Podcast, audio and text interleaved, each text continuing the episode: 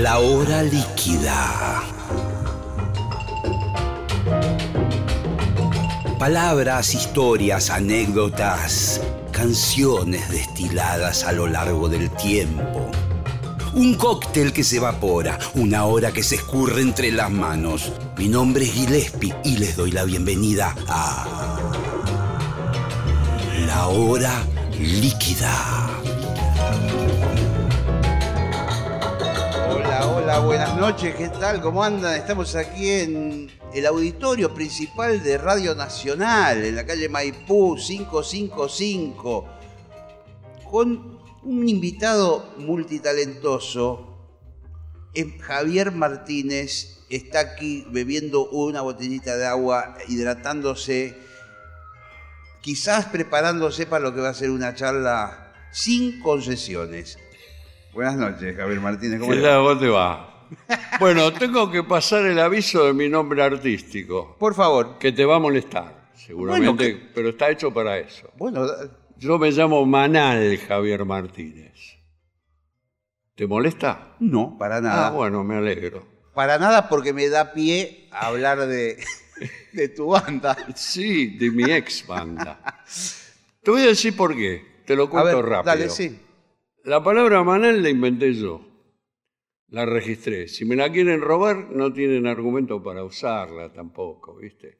Exacto. ¿Y qué quiere Porque decir? yo soy la voz y soy el cantautor de la banda. Sin desmedro de mis ex compañeros. Sin desmedro. Que son dos grandes instrumentistas, pero que estuvieron muy mal conmigo, me insultaron, me dijeron de todo, ¿viste? Pero bueno, esas cosas pasan. Los matrimonios se pelean y se separan. no es nada nuevo, pero bueno, mi nuevo nombre artístico es Manuel Javier Martínez. Pero el detonante de eso, y termino, te dejo este, a que me hagas preguntas, es que eh, un baterista que es homónimo, ¿viste? Se ve que los Martínez, desde antes de la. Edad Media, hicimos mucho el amor. Sí, sí. Estamos por todos Los lados. Martínez, los Rodríguez. Los. Rodríguez, gente que hizo mucho el amor. Entonces, muchos niños por todos lados, en fin. Era Javier Martínez, lo debes conocer. Tocó Sí, con vos. Sí, tocó conmigo de un pibe joven. Un pibe joven de Mar del 30 y- Plata que encima toca muy bien. Sí, toca bien, sí. Pero no tuvo un gesto, ¿viste? No tuvo un gesto. Porque, por ejemplo, eh, yo me gusta tomar ejemplos de gente que es más profesional. Por ejemplo, los norteamericanos. En Estados Unidos hay un cantante que se llama James Brown. Sí. Uno de los nombres Sí, sí. más vulgares que te puedas imaginar, es más o menos como llamarse John Smith. Es lo mismo. sí. Nadie se puso James Brown. Pero escúchame, él se llama Javier Martínez en el documento también. Sí, a mí qué me importa. Artísticamente estaba yo antes. Claro, claro, claro. Yo soy James Brown. Claro, claro. ¿Entendés? Es una falla ética dentro del negocio, dentro. Pero como la Argentina Igual él. no él- considera que la música ni el arte sea un negocio, sino que es un entretenimiento de pelotudos, eso es lo que todavía somos un país preindustrial, no hemos llegado a la industria, ¿entendés? En Estados Unidos la música es una industria, entonces vos te podés llamar James Brown y tip- debe haber millones que se llaman James Brown y nadie se va a poner James Brown porque James Brown ya hay uno. Eso es lo que no pasó acá con Javier Martínez. Bueno, te. Que después que yo me puse Manuel Javier Martínez, él se puso tarde, tarde, llegó tarde. ¿Qué? Un, eh, Javier Martínez Vallejos. Bueno, eso te iba a decir que. Pero no se había puesto antes, no tuvo el gesto. A lo mejor se imaginó que yo me iba a morir. Entonces sí No, quedaba no. él con él. La pasó Mira. mal, ¿eh? Porque puso Javier Martínez y la gente iba, creía que estaba yo tocando y lo veían a él. ¿Y Javier Martínez dónde está? No, soy yo. No, vos no sos. y no, no sos. Te voy a contar algo en relación a lo que decís de los norteamericanos. En un momento determinado, yo iba a registrar una marca por una cosa que después no hice, Sí, que es Shiva. Shiva el es dios hindú. el dios hindú, Bueno. era para una boludez, pero tenía que yo registrar. Cuando empiezo a hacer el trámite, me llega una notificación de un estudio de abogados que representaba la marca Chivas Regal. Ah, porque se parece a Chivas Regal. Porque ellos tienen registrado Chivas y todo lo que se parezca. Y todo lo que se parece, sí, sí, es así. sí, son cosas...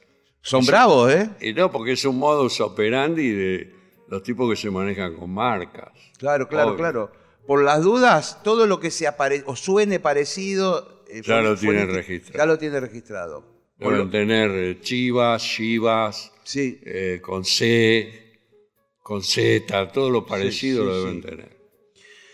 Antes de empezar a, a- a- a- a grabar, eh, hace dos minutos, eh, eh, yo te dije esto es como el free jazz, re- eh, refiriéndome un poco a la dinámica del programa. Y vos dijiste algo muy piola. Eh, Sí. El free jazz terminó mal. Sí, el free jazz terminó mal porque es la diferencia entre la libertad y el libertinaje. El free jazz,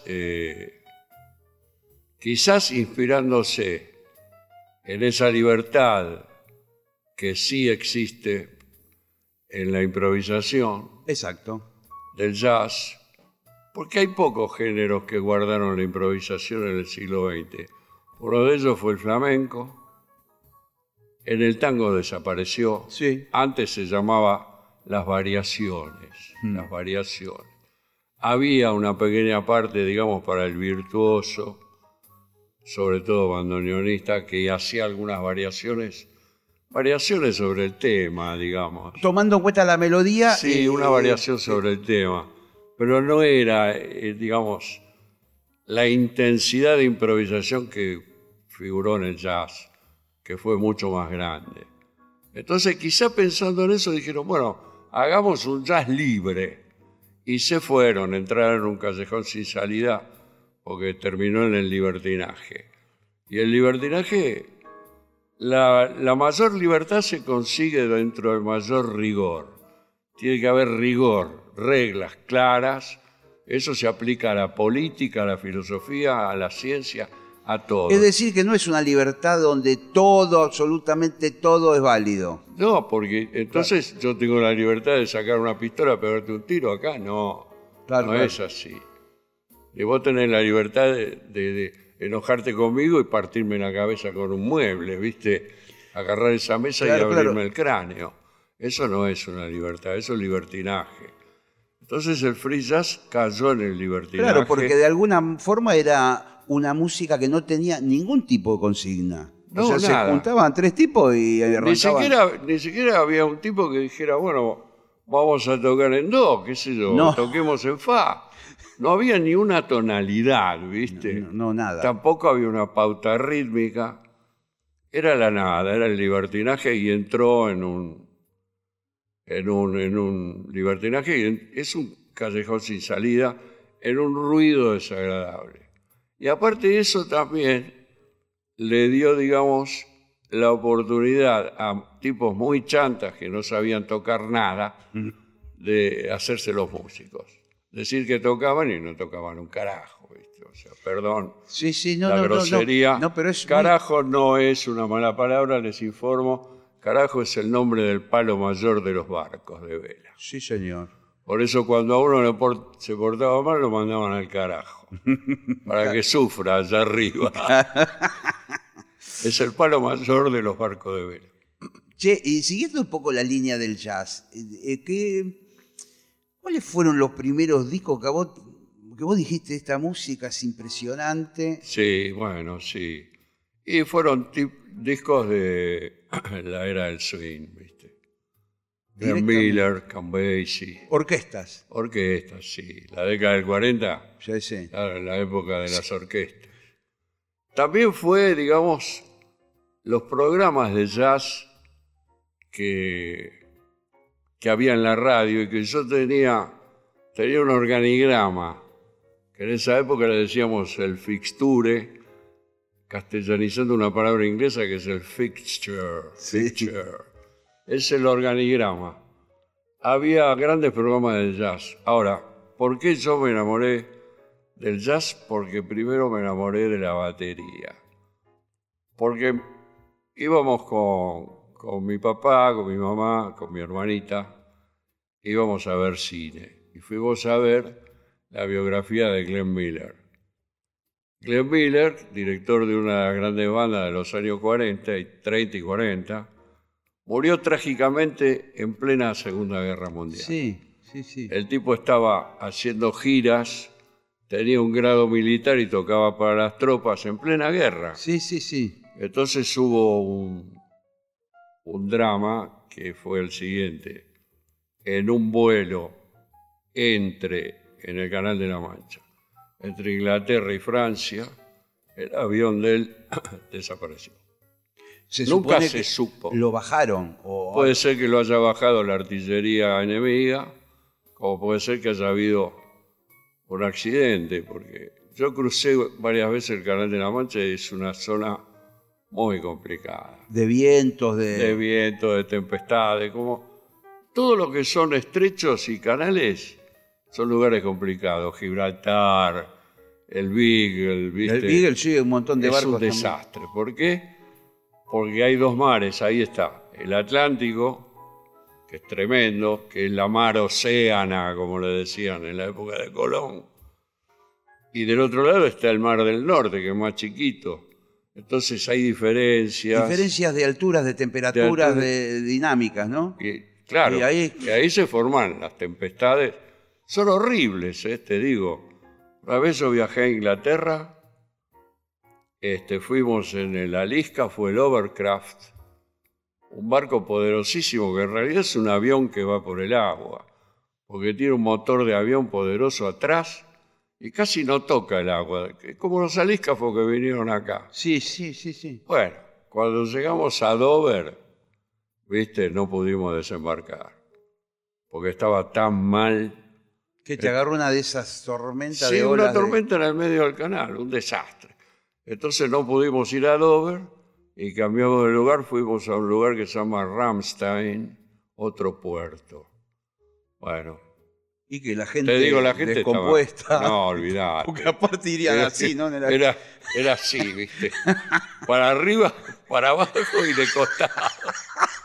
No, no, yo prefiero el avión, a mí déjame con el avión. No, porque yo aparte sufro el mal de mar, ¿viste? Sí, sí. Yo hice una gira a Canarias y como Canarias, es- eso fue muchos años después, en el 79, hice una gira a Canarias y como Canarias es un puerto libre, me compré de todo. Cuando terminó la gira, que era un laburo de seis meses, muy buena guita, Sí. había de todo, ¿viste? Y todo de lo último, de lo último, ¿viste? Y- Me compré de todo, un Stratocaster, televisores, equipo de música. Tenía tanta carga que el, el billete de avión lo cambié y dije, me tengo que ir en barco. Claro, claro, Porque claro. tenía un exceso de equipaje que era un delirio. Sí. Tenía que pagar cuatro pasajes.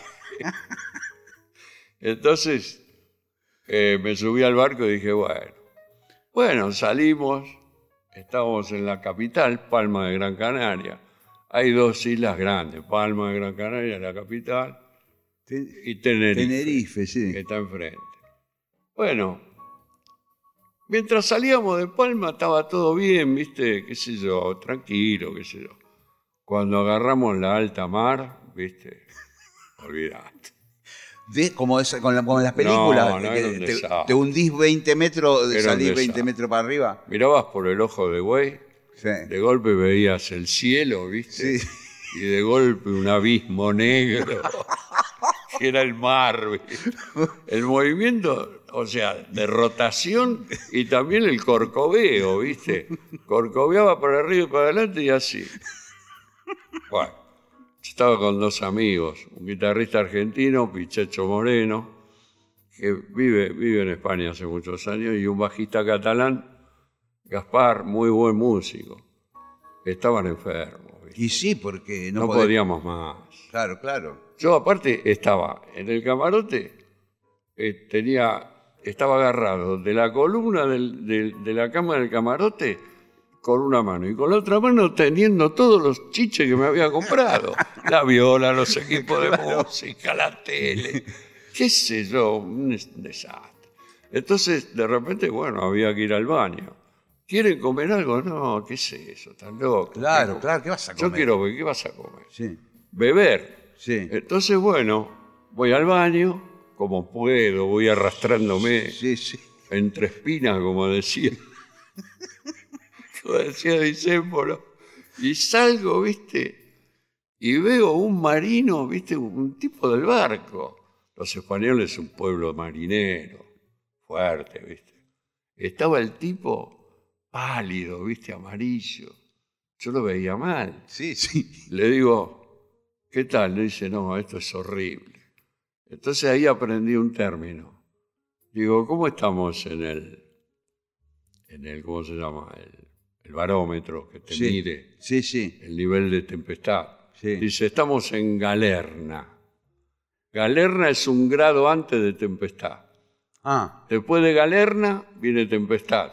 Tempestad ya sí, tempestad. eh, sí, puede- es casi, sí, casi se hunde el barco. Claro, ¿me claro, entendés? claro, Puede claro. hundirse. Y encima me dio otros detalles más.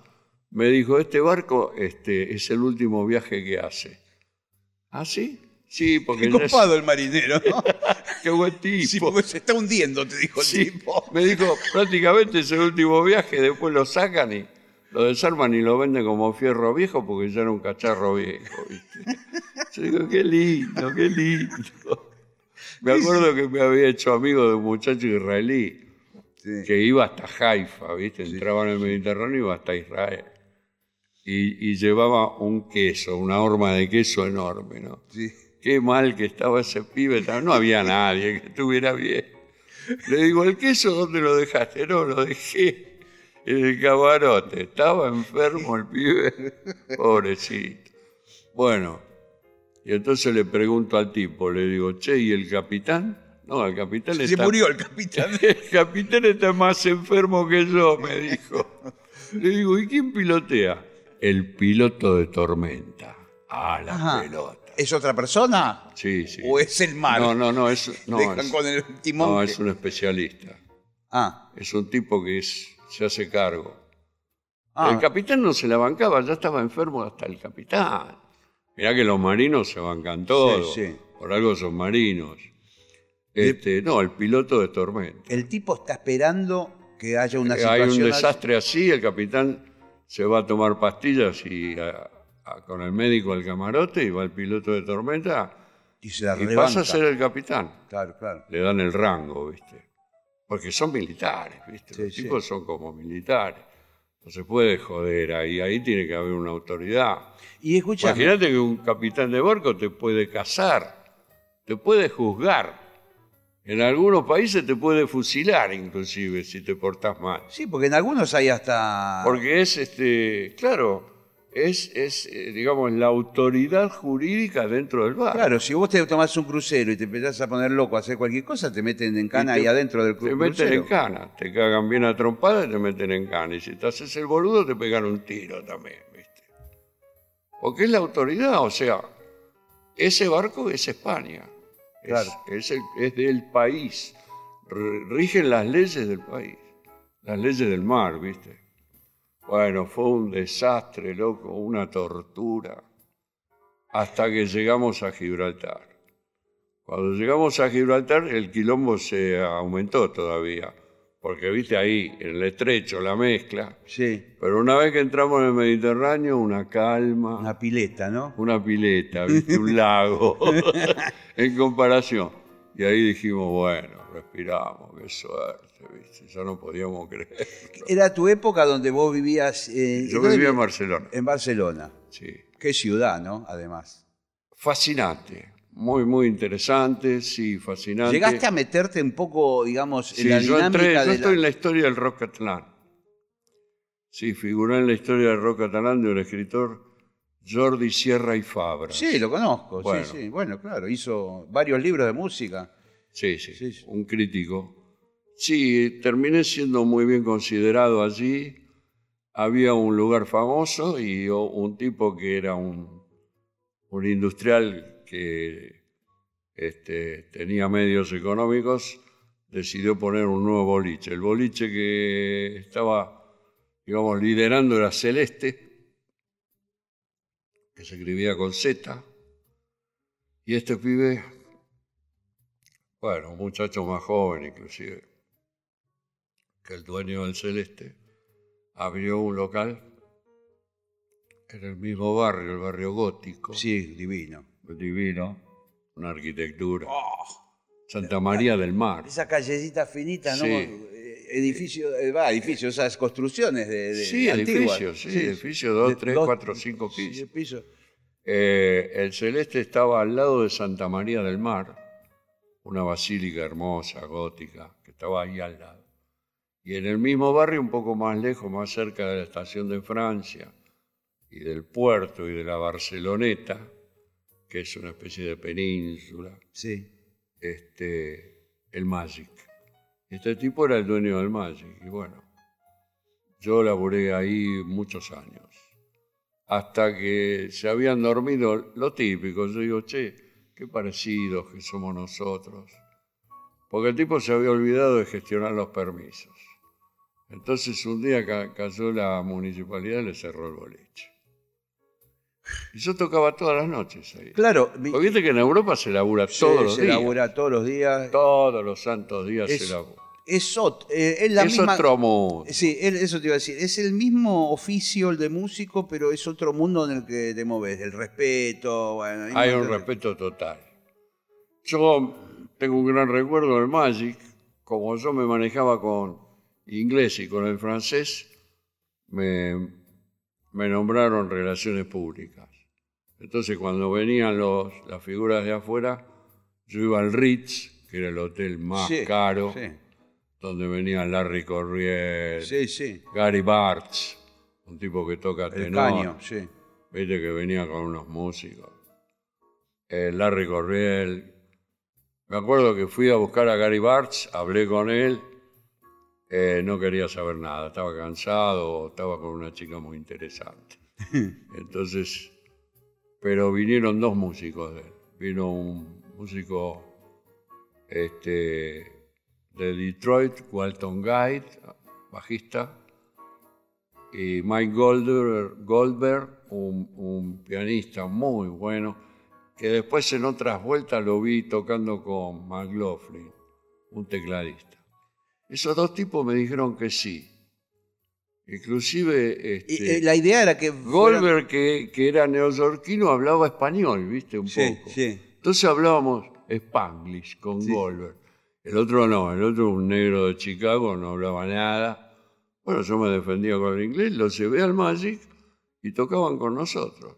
Ahora, al segundo día, cuando vino, cuando vino Larry Corriel, yo lo fui a ver, él me dijo, voy a ir, pero te pido una cosa. Y me lo dijo en español, hablo un español impecable. Sí. Le digo, sí, decime, ¿qué necesitas? Traeme a Ramón de Algeciras, el hermano de Paco de Lucía, porque está fascinado con el, con el flamenco. Entonces yo el otro día lo fui a ver y le dije, mira, Ramón está en gira con el hermano, con Paco de Lucía. Este, pero acá hay un guitarrista flamenco que se llama Manzanita. Me dice, no lo conozco, no importa, ya lo vas a conocer. Vos confía en mí. Manzanita, un tipo que la rompe. Sí, sí, sí. Entonces lo llevé a Manzanita, fue con la viola.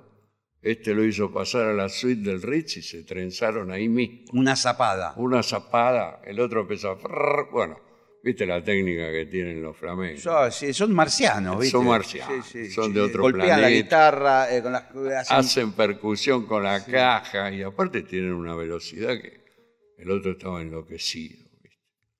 Y esa misma noche vino Larry Correal con manzanita de invitado al Magic.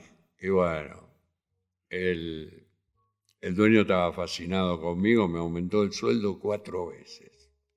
Claro, porque vos Me te pus- cuadriplicó el sueldo porque él no tenía un tipo que hiciera eso, ¿viste? Claro, Yo claro. le llevaba, bueno, lo llevé a Pastorius. ¿A Jaco Pastorius? Sí, sí. Uh, contame. Lo llevé a Pastorius, sí, porque eso que, que acá parece una cosa, digamos, imposible, rara, allá es muy común. Pastorius era de Florida, Sí, de la Florida. totalmente, sí. hablaba español. Entonces fui al Ritz, hablé con él, le dije, mirá, estamos en un local, ¿quisieras venir? Me dijo, bueno, dame media hora, media hora por reloj. Volvió la media hora, dijo, sí, vamos. Y vino. ¿En el mismo momento? Sí, sí, vino esa misma noche. Nosotros no nos podíamos creer, estábamos tocando con Pastorius. Había una fila de tipos que se estaban peleando, ya casi se estaban agarrando a trompadas para tocar con Pastorius, ¿viste? Claro, porque Yo les dije, muchachos, el que lo trajo al saco acá fui yo, ¿viste? Voy a tocar yo y después voy a tocar yo y después voy a tocar yo y voy a seguir tocando yo. Y si alguno de ustedes se porta bien, le dejo tocar un cachito. Me toqué todo con Pastor, qué bueno, che. con Goldberg, con Walton Guy, Eh, todos esos personajes con Larry Corriel, no sabés. bueno, me, me acuerdo, él tenía un grupo llamado The Eleventh House. The Eleven House, sí. Buenísimo. La de- casa 11 era un dato zodiacal, sí. Y vos sabés que, bueno, fue de los primeros en hacer ese jazz rock fusión. Jazz rock fusión, era la época de jazz rock fusión, los años 70. De la época de Return, eh, de Return to Forever. un De Weather y de Report. Weather Report. Sí. donde Yo una vez fui a la, a la Plaza de Toro Monumental y tocó Billy Coban con George Duke, con John Scofield en guitarra, que no lo conocía nadie. Eh, el bajista era este, Stanley, claro. Stanley Clark, un cuarteto de otro planeta. Estaba Hancock, vino Hancock, la época de Camaleón, Sí. de Watermelon Man, Watermelon Man, lo que sé, con, sí, ese baterista alucinante, este, ahora ya me voy a acordar el nombre, y después Weather Report. Uf, qué fe- Los tres, ¿Eso que la misma noche? la misma noche, los tres. Entonces yo estaba mirando y digo, ¿quién va a tocar primero? Bueno, los que tocaron primero eran los más famosos de los tres, o sea, Weather Report. ¿Por qué? Porque son vivos. Son vivos, porque si vos tocas primero, agarrás al público fresco. Sí, es verdad. En este tipo de música sí es Sí, fundamental. porque es una música muy mental. Te va quemando. te va quemando el bocho. ¿viste? Segundo tocó Hancock y último tocaron los, este, los, este, de, los otros, los de, Sí, el grupo de, el grupo de Coban. de Billy Coban. Stanley. Ya me dormí. Es una plaza de toros, ¿viste? Es como, es un, es- un estadio como de fútbol, pero de forma redonda. La plaza de toros Claro. es redonda. Es como un circo, porque la palabra circo viene de círculo, es circular. Bueno, ya la última yo me estaba durmiendo, porque duró como seis horas. Claro, claro. Yo digo, quiero escuchar a Coban, sí, bueno, pero yo me estaba durmiendo, no daba más. ¿Lo, lo, lo No. considerás a Billy Coban como, digamos, un, Sí, un referente. un referente Sí. de la batería? Sí, sin lugar a dudas. Billy Coban es ambidextro, por empezar. Billy Coban toca así y toca así. ¿Viste? ¿Lo mismo? Lo Digamos. mismo. Eso es una locura. Es raro, sí. es un demente. Pero es un enfermo mental eh, el que lo mira, no él. Él está muy sano. Pero vos lo mirás y te vuelves loco. No, lo que pasa es que el tipo nació así, ¿viste? Es ambidextro, como hay tipos que son así. Es un Es que tiene, ambidextro. que tiene como el cerebro desarrollado igual de las dos Sí. formas, porque... ¿Vos lo ves tocar? Yo soy derecho. O sea, yo toco el platillo con la derecha y con la izquierda que el tambor. Claro. Tengo que desarrollar mucho más la izquierda para emparejarla con la habilidad de la derecha. Exacto. Y a él lo ves y él está tocando así y después toca así. ¿Viste? Acá toca acá. Sí, es terrible. Pero independientemente de eso, el tipo estudió como una máquina. Le pidieron hacer un clinic ahí este, y lo hizo. Muy cortito, pero lo hizo. Pues le preguntaron una sola cosa, fundamental. ¿Cómo, ¿De dónde sacás la velocidad para hacer el uno y uno? ¿viste? Eh, eh, el uno y uno que... El uno y uno un- es un un- golpe por mano. Ta, eh, ta, ta, ta, ta, ta, Sí, ta, ta, es la muñeca que se tiene que mover a altísima velocidad. Claro, porque el tipo lo hace, pero una velocidad... Sí, eso es una monstruosidad. Lo que pasa es que el Tata Mama, como lo decía el maestro Alcalá, Sí. o eh, en inglés lo dice- le dicen igual, el daddy mami, papá, mamá. Claro. Son dos golpes, un movimiento de muñeca y dos golpes. ¿Por qué? Porque el primer golpe va de muñeca y el segundo es el rebote. Ta, ta. Sí, ta, ta. Eso, eso se llama, en inglés se llama fingers control, control de dedos. Entonces vos tenés que controlar con los dedos, la digitación de los dedos, que el, segu- el segundo golpe no se transforme en un tercero, que sean dos golpes. Claro, porque con la misma inercia de la mano puede Se seguir. puede, pueden hacer 40.000 golpes. Claro, claro. Este, rrr, ah. Y además, cada vez de menos intensidad. Tenés que tratar de que los dos golpes tengan la misma intensidad. Bueno, eso duplica. Ese es el redoble básico. Es lo que hace, por ejemplo, en el. eh, Por eso lo llaman tatamama, porque es el tata y la mamá es papá y mamá de la batería. Claro, ¿sí? claro, claro. Si no sabes hacer un tatamama, bueno, sos huérfano. Es lo que cuando uno escucha en una banda militar. Sí, es el tatamama. No es, eh, no es, es ta, ta, ta, ta, ta, ta, ta, ta, ta, ta, ta, ta. Son Sí. dos de cada mano. Son dos por El mano. trrr, y uno escucha una cosa eh, continua, pareja. trrr. Y sí, rrr, es así. Sí, porque la gente se olvida, quizá por, un, por nuestra propia historia, los prejuicios que podemos llegar a tener, por viejas y dolorosas historias. La gente se olvida que el redoblante es un instrumento de guerra, que viene de la música militar. Y la trompeta también. La trompeta también, Sí. la banda militar. Sí. Sí, la trompeta también. De- de- de- en sus primeras versiones, ¿no? Claro. Pero la- de la. Son todo. instrumentos que vienen del Imperio Romano. Sí. La caballería. La trompeta, bueno, era larguísima. Claro, y, no- y tocaba solo pocas notas. Después Pocas notas, inventaron sí. las válvulas y. Exactamente. Y el redoblante también, ¿viste? O sea, es la música militar. Yo uno de los mejores métodos que tengo en mi casa, de un maestro que se llama Roy Burns, es un método de música militar para tambor. Y yo lo uso para estudiar porque es fascinante.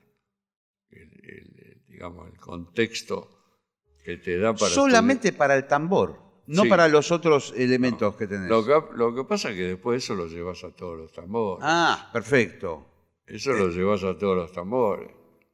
Uno de los rudimentos más raros es el paradile, ¿no? Raro para mí, no raro, yo lo toco y lo estudio y lo hago, pero raro en el fundamento. Yo todavía no sé por qué. Me gustaría, se lo pregunté a muchos este, bateristas, pero no lo saben porque los músicos no leen, ¿viste? No leen ni piensan. No leen ni piensan. Se lo digo, muchachos, y si les molesta, me alegro mucho que les moleste. Bueno, ahora va- vamos a... Porque estoy para que les moleste, a ver si reaccionan de una vez y abren un libro, burros. Una vergüenza. Pero escúchame, para que... Vamos a terminar con paradil y después hablamos de los músicos. ¿Qué es el paradil? El paradile te lo explico lo que es. El, el- el rudimento número uno es el uno y uno. ¿Está? Uno, uno. El rudimento número dos es el tatamama. Y el paradile es la combinación de los dos. Ah. Es, por ejemplo, Ah, es para romperte el cerebro. Combinás de dos y de uno. es una combinación de uno y de dos. No, eso es para... El paradile número uno es este. Claro, claro, claro. ¿Te das Ah. cuenta? Es una combinación del 1 y 1 y el 2 y 2. Y escúchame- Mezclado. Eh, por eso se llama el, el- el diddle. El inglés es un idioma muy, muy raro para nosotros, muy onomatopéyico. El diddle es ese donde vos, una mano queda ociosa Sí. y la otra hace dos golpes. Sí. Ahora, mi pregunta filosófica, que ningún baterista me la contestó, pero no me asombra porque los músicos no leen, ni les interesa leer, ni investigar. Yo iré, algún día voy a ir a Nueva Orleans y voy a averiguar. Nadie te lo pudo contestar, digamos. No, hasta ahora no. Quizá un norteamericano me lo pueda decir, pero un tipo que esté en la música militar, ¿viste? Como Roy Burns, esos tipos que conocen el origen de la historia del tambor. Porque el tambor lo inventan los romanos, con la bordona debajo. ¿Ya venía con la bordona debajo? Sí, venía con una cuerda así como de... De, de- De tripa o algo así. Sí, una cuerda de leptacordio, esa especie de, de lira, de Sí. esas cuerdas que se usaban en el que tocaba Nerón, ¿viste? Esa lira de siete cuerdas, el heptacordio, y bueno, una cuerda de esa, a alguno se le ocurrió ponerlo en el parche resonante abajo y vio que resuena, ¿viste? Hace zzz, Sí, se sí. multiplica el Vi- efecto. Vibra contra el, contra el parche y Sí, hace... Ahora, yo miré mucho en bandas militares, inclusive las más vistosas, que son así de, digamos, de más para ver que para otra cosa, son símbolos de las naciones, y veo que los tipos, en un momento, viste que los tambores vienen en primera fila. Por ejemplo, la posición de la mano izquierda, que es así, que es rarísima, y esta es así. ¿Por qué es así esta posición? Porque el tambor va colgado así en bandolera y queda inclinado. Ah, siempre yo me pregunté por qué eran distintos los... Porque el tambor queda inclinado. Claro, claro. Porque el soldado tiene que llevarlo inclinado, porque si no le chocaría con las piernas. ¿Te das cuenta? Y después, yo veo que están tocando un paradisle, ¿por qué? Porque el tipo este, viene haciendo un redoble y en un momento levanta el palo. Viene haciendo rum, rum, y levanta el Sí, palo así. sí. Y en otro levanta el otro palo, el izquierdo. Sí. Entonces, cuando levanta el palo está haciendo los dos golpes con el otro. Claro, claro, claro. ¿Entendés? Porque no, no está dejando de tocar. Entonces, en vez de hacer uno y uno, está haciendo uno, dos, uno, dos, dos, uno. ¿Entendés? Ta, ta, ta, ta. Uno, dos y dos acá. Entonces, cuando los dos golpes los hago yo con la mano izquierda, la derecha la puedo levantar y hacer así un gesto que es puramente coreográfico. Coreográfico, pero sí, pero te Sí, quema el cerebro porque... Coreográfico porque sí, porque es vistoso, Claro. porque se está viendo, porque también es una cuestión de Sí, imagen. sí, porque a veces están desfilando, lo que fuere. Claro, es para desfilar. Y yo digo, ¿habrá sido por eso? Para levantar el palo y mostrarlo así como un juego coreográfico. Vendrá de ahí el paradile.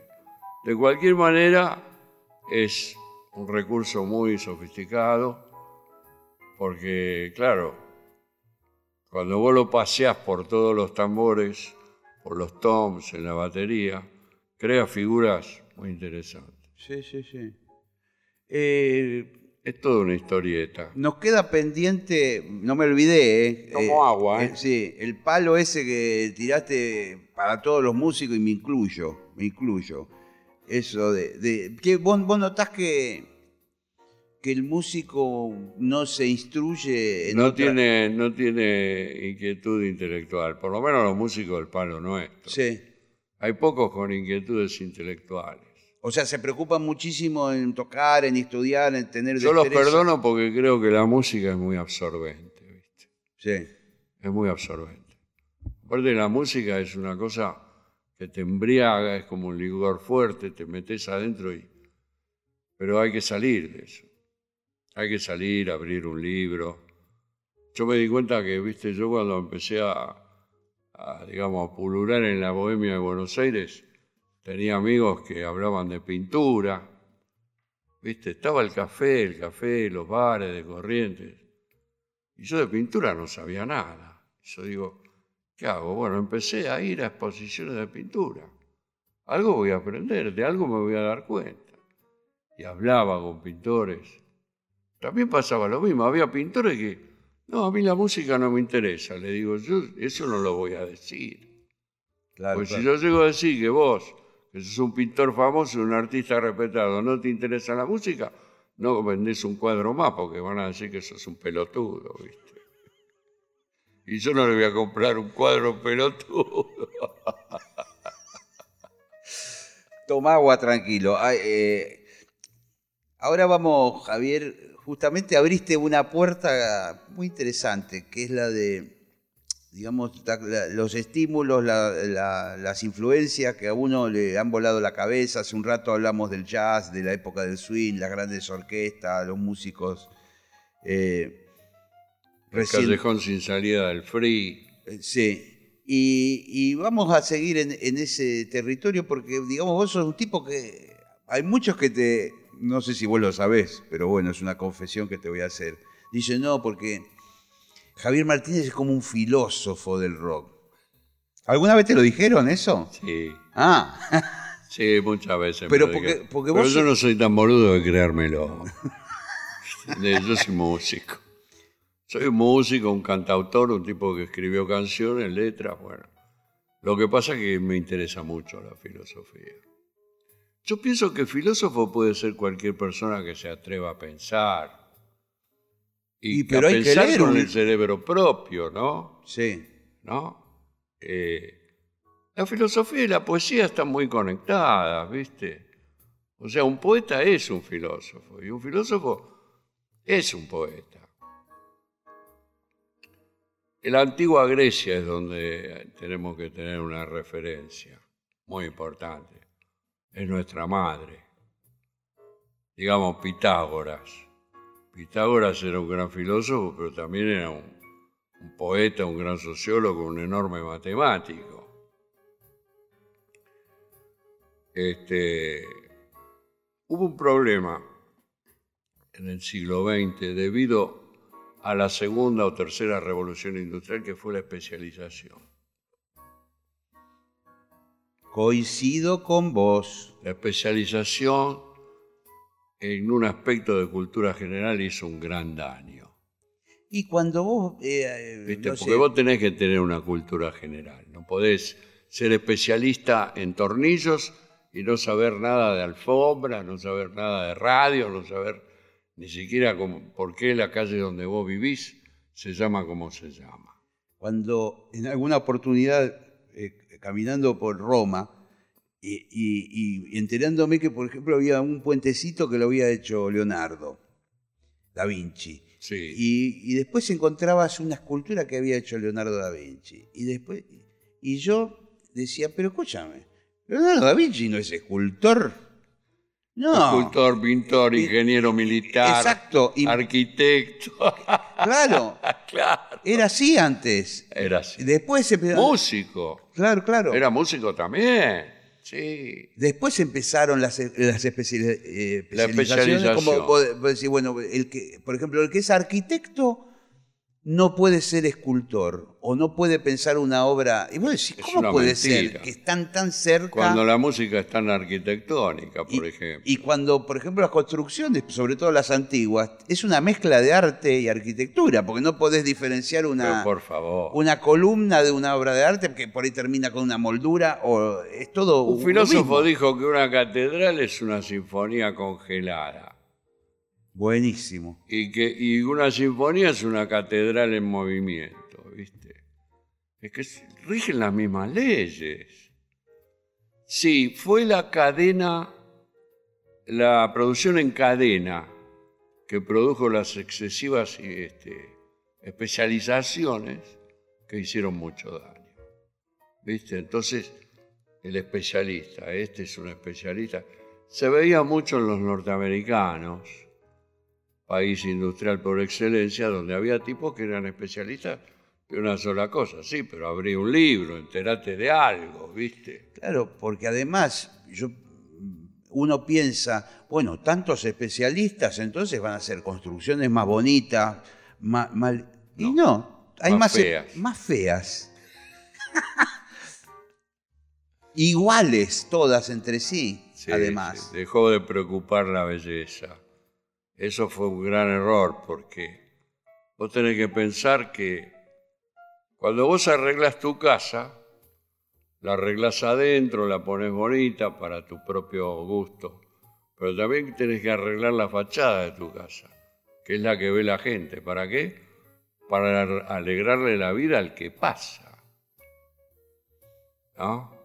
Yo me acuerdo cuando, bueno, hay una ciudad que me marcó como a tanta gente que fue París.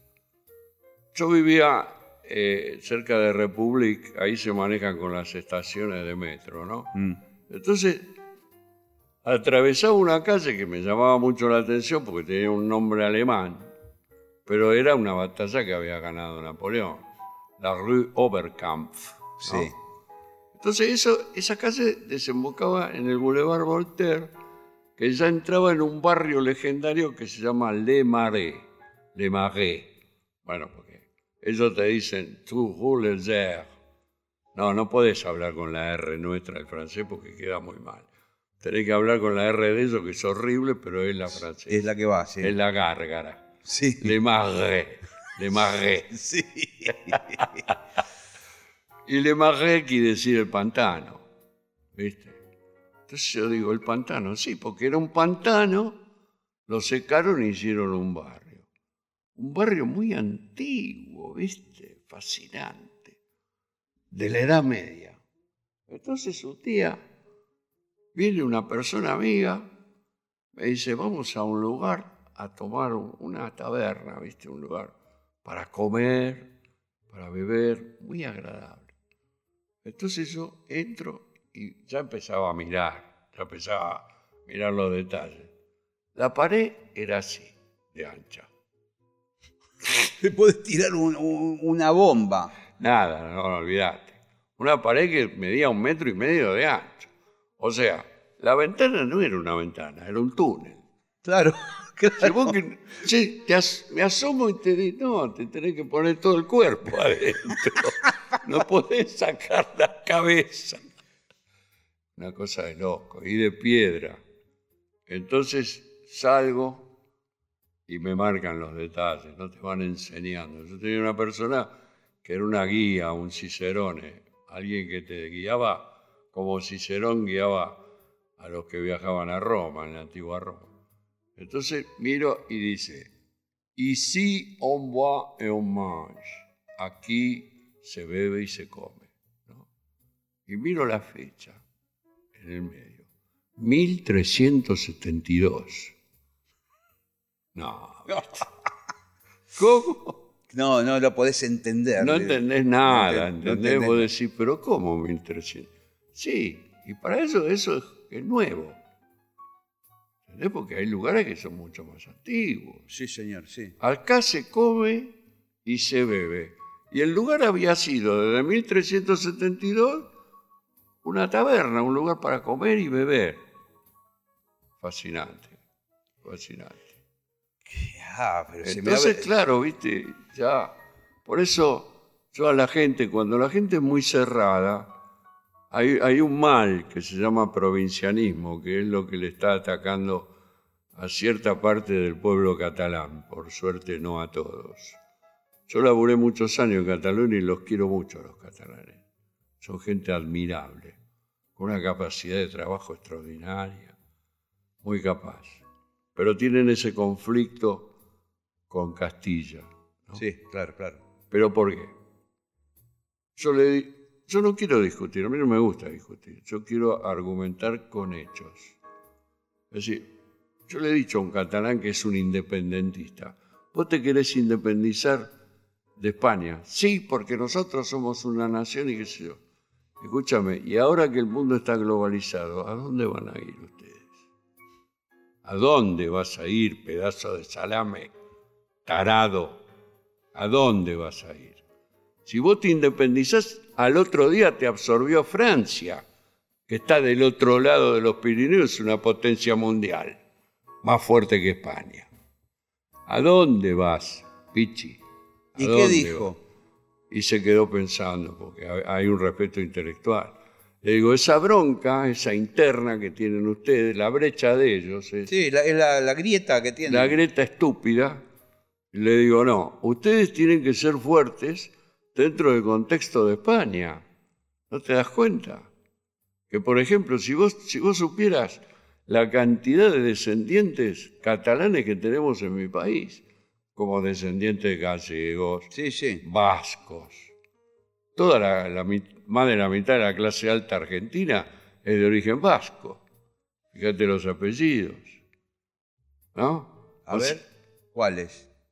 Pero eh, por ejemplo... Álzaga. Álzaga, Rodríguez Larreta, bueno, una mezcla, Rodríguez es castellano, Larreta es vasco, etcétera, hay un montón.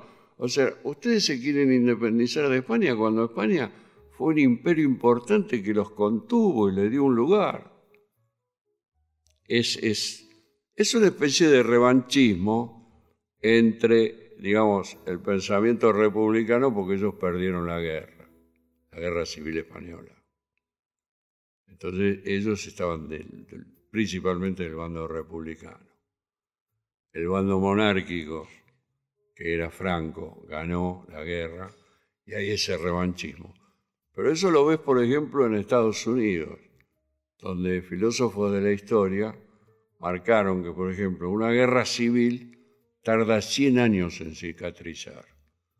Y pronto van a cumplirse los 100 años de la guerra civil española. Espero que cicatrice y no se pelee más. Yo al INDEPE, como le dicen ellos, le dije, mira, a vos lo que te hace falta es viajar. Vos tenés que viajar, cruzar el Atlántico y andar a América, América hispana, a la Hispanoamérica, ¿viste? Sí. Porque eso de América Latina tampoco está bien. Pues es un invento de los franceses. Es raro, ¿no? Eso, sobre todo para los que estamos en esta latitud, no tan, tan abajo, Uruguay, no, Chile. Se supone porque el idioma de origen latín, pero no es así. O sea, esto es Hispanoamérica o Iberoamérica sí.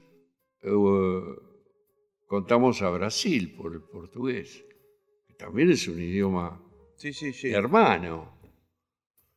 Vos tenés que viajar, le dije, vos tenés que ir a Hispanoamérica y ahí te vas a curar ese resentimiento que tenés. Se te va a pasar. Porque yo te voy a decir algo que no te va a gustar, pero ese resentimiento que vos tenés se llama provincianismo. No, no. Sí, sí, se llama provincianismo. Vos sos un resentido, viste que tenés un resentimiento porque, bueno, Castilla fundó el imperio, pero eso no quiere decir que vos no formes parte. Los inmigrantes más importantes que había en todo el Caribe, en Centroamérica, incluido Cuba, eran todos catalanes.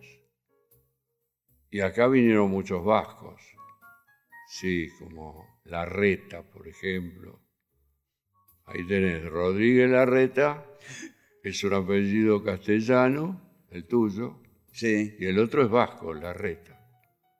Y bueno, los, apellidos catalanes, bueno, cualquier cantidad. Y hablando de. La maternidad Sardá, donde yo nací, era de un doctor catalán, Sardá. Y ya sí, viste, yo qué sé. Lo que pasa es que ellos, en un momento determinado, con ese quilombo de dinastías, que tiene, están todos entrelazados. Son todos primos hermanos. Ellos estuvieron muy relacionados con Italia, con Cerdeña, claro. con la parte sur. ¿Viste? Y vos escuchás hablar en catalán, parla, ascolta, sí, es verdad. ascolti, parece italiano. Sí. Y después tiene una parte que parece francés, pero no, bueno, no es ni francés ni italiano. Es un idioma bello, ¿eh? suena muy lindo. Sí, sí. Es curioso. ¿viste? No te tenés que pelear, tomate un avión y anda a viajar. Claro, vienen acá, acá si no hablan castellano están perdidos, ¿viste? Pues salen a la calle, ascolti. Sí. Ascolti. Acá tenés que hablar español, ¿no? Pero bueno. Eh, Javier, eh, quiero que hablemos de, los conciertos que se vienen.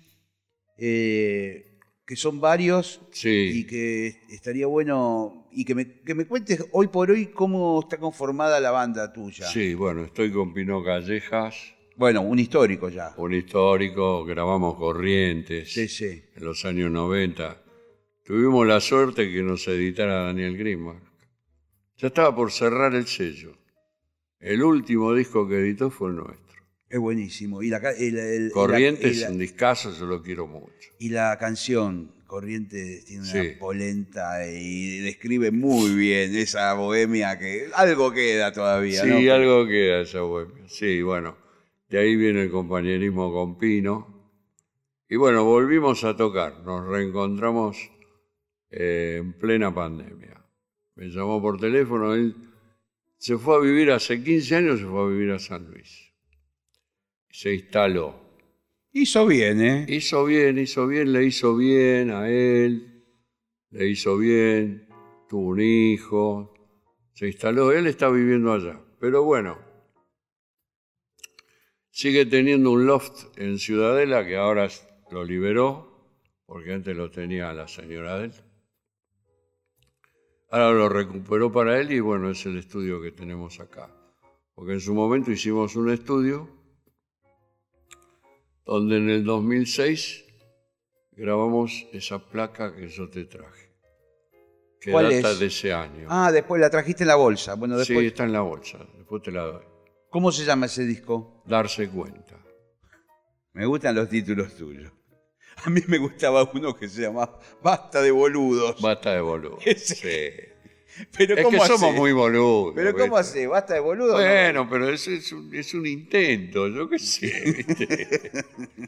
¿Cómo hacemos? Sí, es un intento. Lo que pasa es que no es, no es un ataque de soberbia. Yo, como todo, cuando, cuando, cuando fui joven tuve mis ataques de soberbia, pero me calmé enseguida porque yo estuve en la calle desde los 12 años. Entonces, laburando en una fábrica textil, después en una casa de cambio de moneda acá en la City. Laburé desde muy pibe y la calle me sacó toda la soberbia. Eh, basta de boludos es porque yo detecté Sí. el- que los argentinos somos muy boludos. Mira qué bien. Que la... Sí, somos muy boludos. Y tenemos una boludez que es gravísima porque es la boludez del narcisista este, soberbio. Se terminó el tiempo. Nos creemos Pero muy es- importantes. Sí, totalmente. Nos bueno, creemos se- muy Se importantes. burlan de nosotros en todo el mundo. Se ríen, pero somos el hazme reír del planeta. Javier, Qué charla, ¿eh? qué divina esta charla. Otro día te voy a preguntar acerca de... El otro día estaba viendo una película que se llama Ufa con el sexo. Y aparece Nacha Guevara en un cabarulo, no sé, cantando en un boliche. Estás vos tocando la batería ahí al lado. No me digas. Me había olvidado. Sí, que Marilina Ross también la Me encontré con Nacha en el hall de Sadaic. Hay que decirlo, el hall de Sadaic es un lugar de encuentro fantástico. Sí, sí, sí, mezclan todas las Yo generaciones. estuve ahí y bueno, había tres personas. Ahí estaba Marquitos, que es un pibe que siempre está, no sé qué tranza debe tener. Bueno, pero siempre está. Y estaba otro socio que entró y salió, ni siquiera le vi la cara. Y estaba Nacha y yo. Entonces fui a saludarla, porque yo la admiro. ¿viste? Sí. Nacha, te quiero saludar, yo soy Javier Martínez, te admiro, ah, qué bien, Javier, qué sé yo. Entonces le pidió mi teléfono a una empleada que estaba ahí, al otro día me llamó. Porque yo le pregunté, ¿qué estás haciendo? Nacha me dijo, nada, no estoy haciendo nada. Le digo, bueno, estás descansando, pero ya algo vas a hacer, porque es una creativa tremenda, ¿viste? Al otro día me llamó. Dije, estoy, escribiendo un espectáculo que se va a llamar eh, Los 60 son el futuro. Me gusta el título. Me gusta mucho. Me parece un poco demasiado mesiánico, pero bueno, está bien. Está bien porque los 60 propusieron un mundo nuevo y yo creo que sí, se tiene que hacer. Entonces estoy esperando que me llamen. Yo le dije, estoy a tu disposición. Charlamos y vemos cómo hacemos, ¿no? Quiere que yo participe. Por supuesto que tenés que participar. Y Sí, te voy a que participar. me parece el mejor cierre para esta entrevista de hoy porque hoy estuvimos deambulando, transitando los 60, pero esta charla fue del futuro. Javier Martínez, Sí, bueno, gracias por la visita. Gracias, gracias, Gillespie. Rodríguez Gillespie. Hay que tener espalda para llevar ese nombre artístico. ¿eh? Eso fue un ataque por la espalda de Petinato, pero te la bangaste muy bien. Gracias, Javier. Un abrazo. Hasta la semana que viene, amigos. Chau, chau.